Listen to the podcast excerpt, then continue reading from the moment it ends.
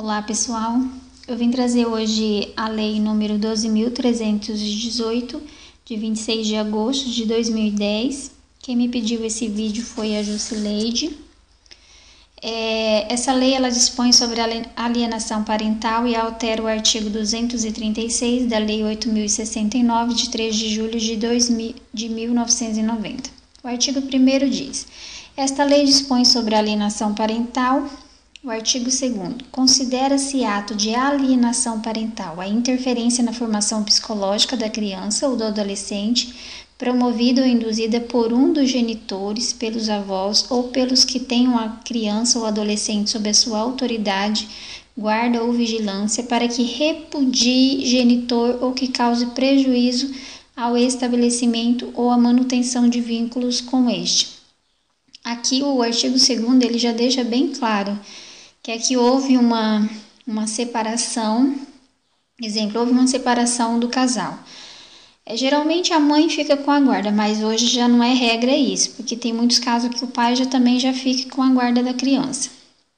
Mas caso é, um deles fica com a guarda, é, a alienação parental acontece quando o genitor, seja o que geralmente acontece com o que fica com a guarda porque ele mantém mais tempo com a criança mas também não é regra, porque pode acontecer também o que pega para ter a, a, criança sob sua responsabilidade nos finais de semana ou nos tempos de visita, que isso também não aconteça.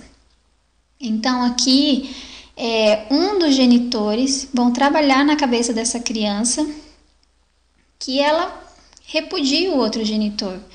Às vezes vai colocar. É, não vamos falar verdades, né? Ou às vezes também essa criança vai vai presenciar a mãe ou o pai num sofrimento muito grande e essa criança vai ficando com raiva ou vai criando um, um imaginário da, da, do outro pai ou mãe que não, não é verdadeiro, é apenas pelo sofrimento que ela está vendo a, a mãe ou o pai por conta daquela separação. Então, isso também a criança acaba repudiando o outro genitor. Parágrafo único. São formas exemplificativas de alienação parental, além dos atos assim declarado pelo juiz ou constatado por perícia, praticados diretamente ou com auxílio de terceiro.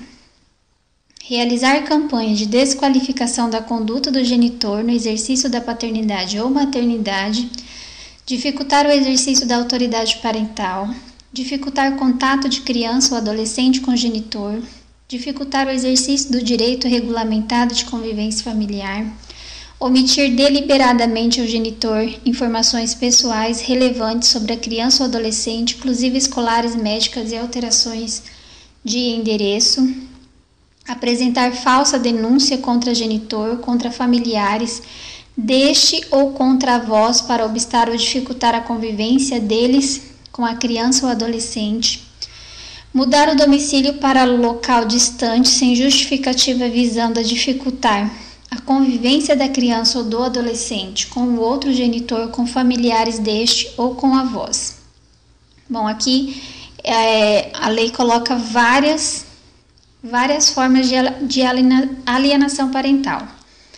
É, inclusive, assim, não é só o pai e a mãe que pode causar essa alienação parental. Como diz lá o artigo 2 são avós, pode ser outra pessoa da família, tio, tia, ou até quem detém a guarda dessa criança, ou até quem às vezes essa criança fica com a com a, alguma pessoa, também pode acontecer essa alienação parental. Por quê?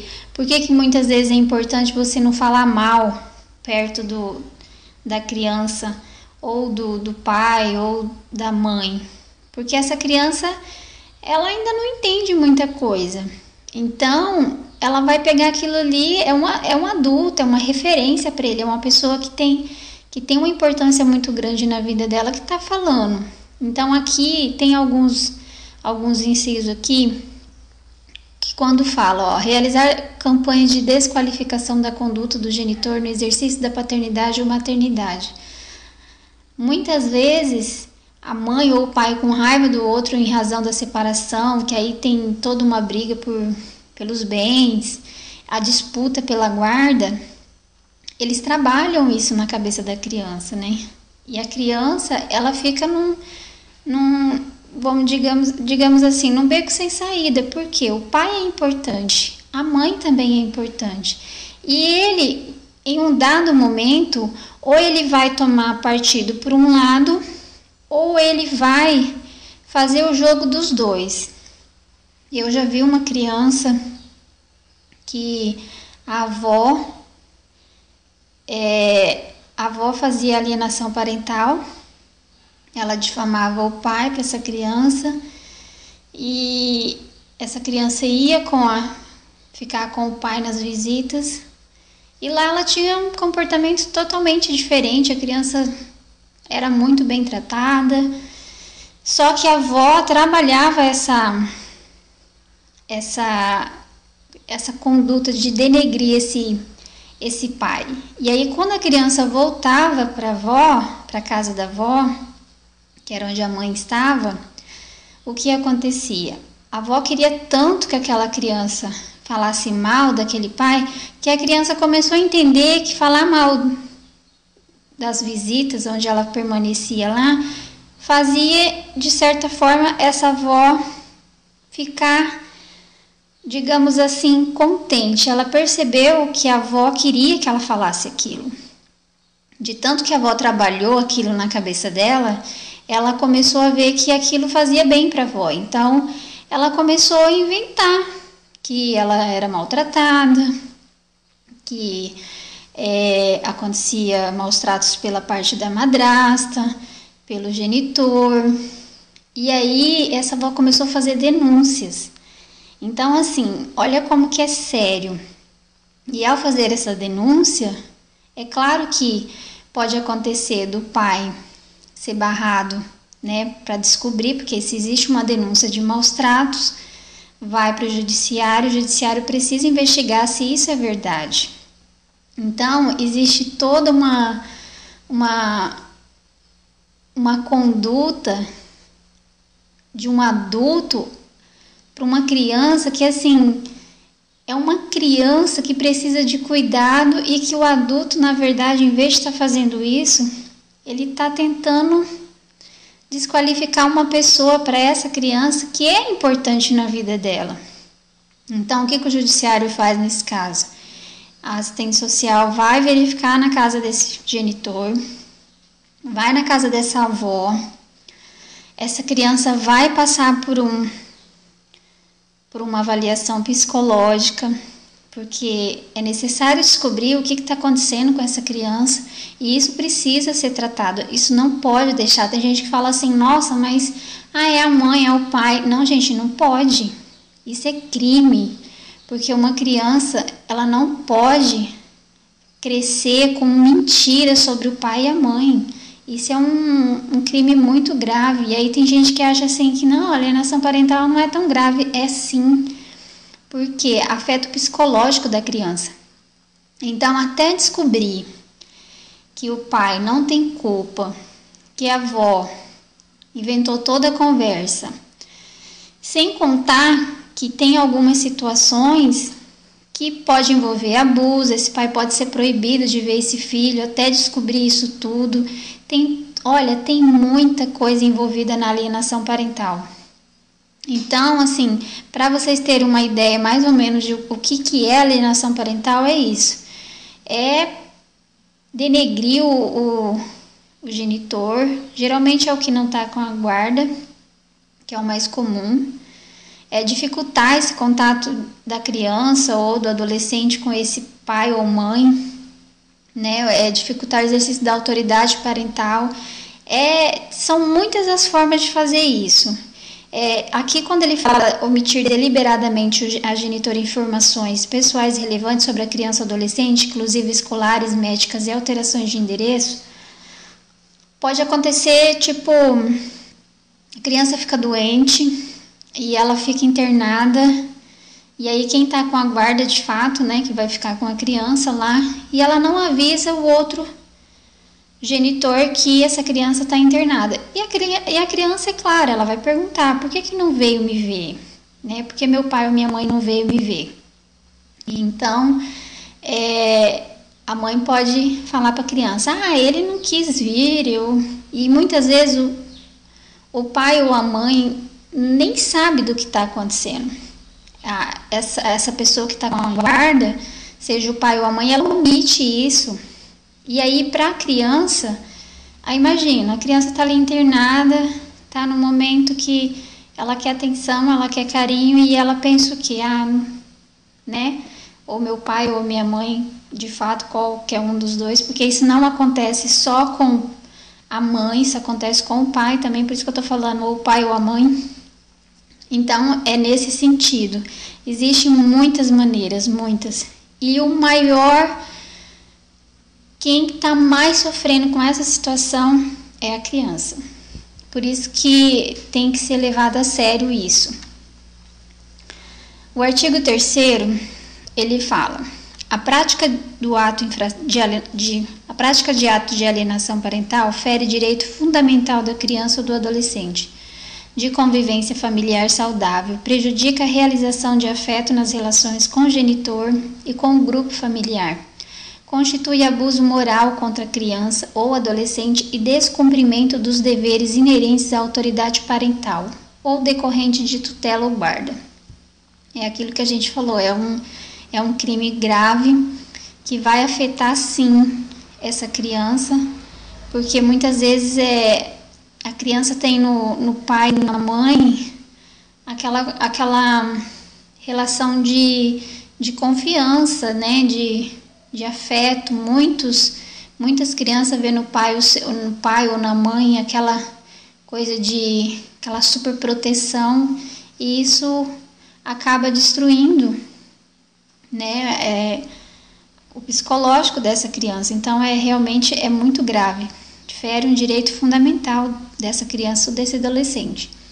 O artigo 4 declarado indício de ato de alienação parental a requerimento ou de ofício em qualquer momento processual em ação autônoma ou incidentalmente, o processo de tramitação prioritária e o juiz determinará com urgência, ouvido o Ministério Público, as medidas provisórias necessárias para a preservação da integridade psicológica da criança ou do adolescente, inclusive para assegurar sua convivência com o genitor ou viabilizar a efetiva reaproximação entre ambos, se for o caso o parágrafo único, assegurar-se à criança ou adolescente e ao genitor garantia mínima de visitação assistida, ressalvados os casos em que há iminente risco de prejuízo à integridade física ou psicológica da criança ou do adolescente, atestado por profissional eventualmente designado pelo juiz para acompanhamento das visitas. O artigo 5 Havendo indícios da prática de ato de alienação parental em ação autônoma ou incidental, o juiz, se necessário, determinará perícia psicológica ou biopsicossocial. É aquilo que a gente falou, lá no, no judiciário vai acontecer essa perícia psicológica. Parágrafo 1. O laudo pericial terá base em ampla avaliação psicológica ou biopsicossocial conforme o caso compreendendo inclusive entrevista pessoal com as partes, exames de documento dos autos, históricos do relacionamento do casal e da separação, cronologia de incidentes, avaliação da personalidade dos envolvidos e exame da forma como a criança ou adolescente se manifesta acerca de eventual acusação contra o genitor. Parágrafo 2 a perícia será realizada por profissional ou equipe multidisciplinar habilitados, exigido em qualquer caso aptidão comprovada por histórico profissional ou acadêmico para diagnosticar atos de alienação parental. O perito ou equipe multidisciplinar designada para verificar a ocorrência de alienação parental terá prazo de 90 dias para apresentação do laudo, prorrogável exclusivamente por autorização judicial baseada em justificativa circunstanciada. O artigo 6 caracterizando caracterizados atos típicos de alienação parental ou qualquer conduta que dificulte a convivência de criança ou adolescente com o genitor em ação autônoma ou incidental, o juiz poderá cumulativamente ou não, sem prejuízo da decorrente responsabilidade civil ou criminal e da ampla utilização de instrumentos processuais aptos a inibir ou atenuar seus efeitos segundo a gravidade do caso. Declarar a ocorrência de alienação parental e advertir o alienador, ampliar o regime de convivência familiar em favor do genitor alienado, estipular multa ao alienador, determinar acompanhamento psicológico ou biopsicossocial e determinar a alteração da guarda para a guarda compartilhada ou sua inversão. Determinar a fixação cautelar de domicílio da criança ou adolescente, declarar a suspensão da autoridade parental. Então, assim, o juiz ele pode é, modificar essa guarda, né? Aqui, ó, ou a sua inversão. Tanto é se essa criança estiver com a mãe essa guarda passar para o pai, ou então ter aí a guarda compartilhada, porque aqui no caso a guarda é unilateral, um tem fica mais tempo com a criança. Pode haver a, a guarda compartilhada, onde os dois vão ter as mesmas responsabilidades, ou a inversão, se está com a mãe vai para o pai, ou se está com o pai vai para a mãe essa criança. O parágrafo único caracterizado mudança abusiva de endereço, inviabilização ou obstrução à convivência familiar, o juiz também poderá inverter a obrigação de levar para ou retirar a criança ou adolescente da residência do genitor por ocasião das alternâncias dos períodos de convivência familiar. Nesse parágrafo, parágrafo único aqui, ele está dizendo o seguinte: às vezes a a mãe ou o pai, quem detém a guarda da criança, fica mudando de endereço é, para dificultar, na verdade, a convivência desse filho com o genitor, que não tem a guarda. Então, nesse caso, é, aqui não está falando do caso de mudança para outra cidade, porque às vezes é necessário, isso não é nada a ver, não tem não tem nada a ver nesse caso aqui. Esse caso aqui é, é só quando existe a intenção de prejudicar o outro genitor que não.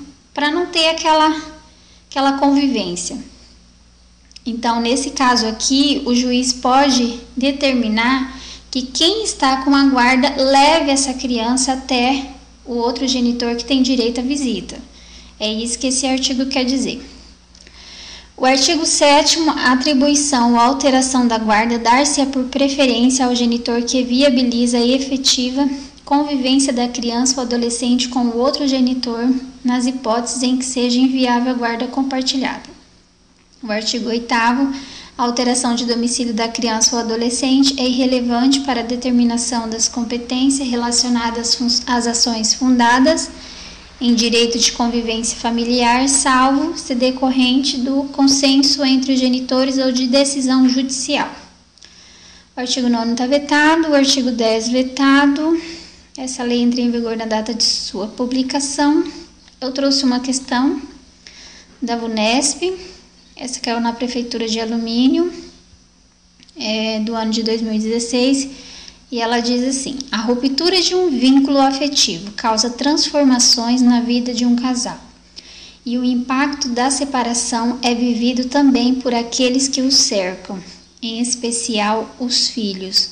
Ocorrem mudanças na dinâmica familiar e no compromisso entre seus membros, cujas consequências podem marcar profundamente a criança e o adolescente.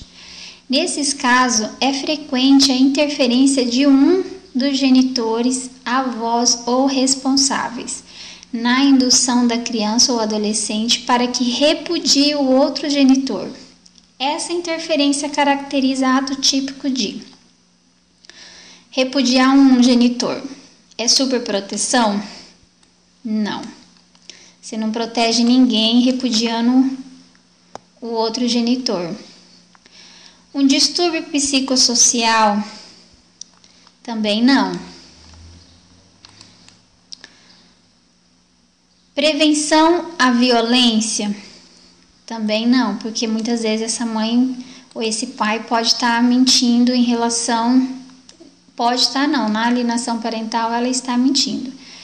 Fragilização de vínculos vai fragilizar, mas não é o que essa, essa interferência característica aqui nesse caso significa. É, só resta aqui alienação parental. Geralmente essas questões de alienação parental ela é bem ela é bem referente à lei mesmo, porque a lei já deixa bem claro ali todos os tipos de alienação. E essa eu até peguei essa questão aqui porque ela, ela deixa bem claro é, o que é alienação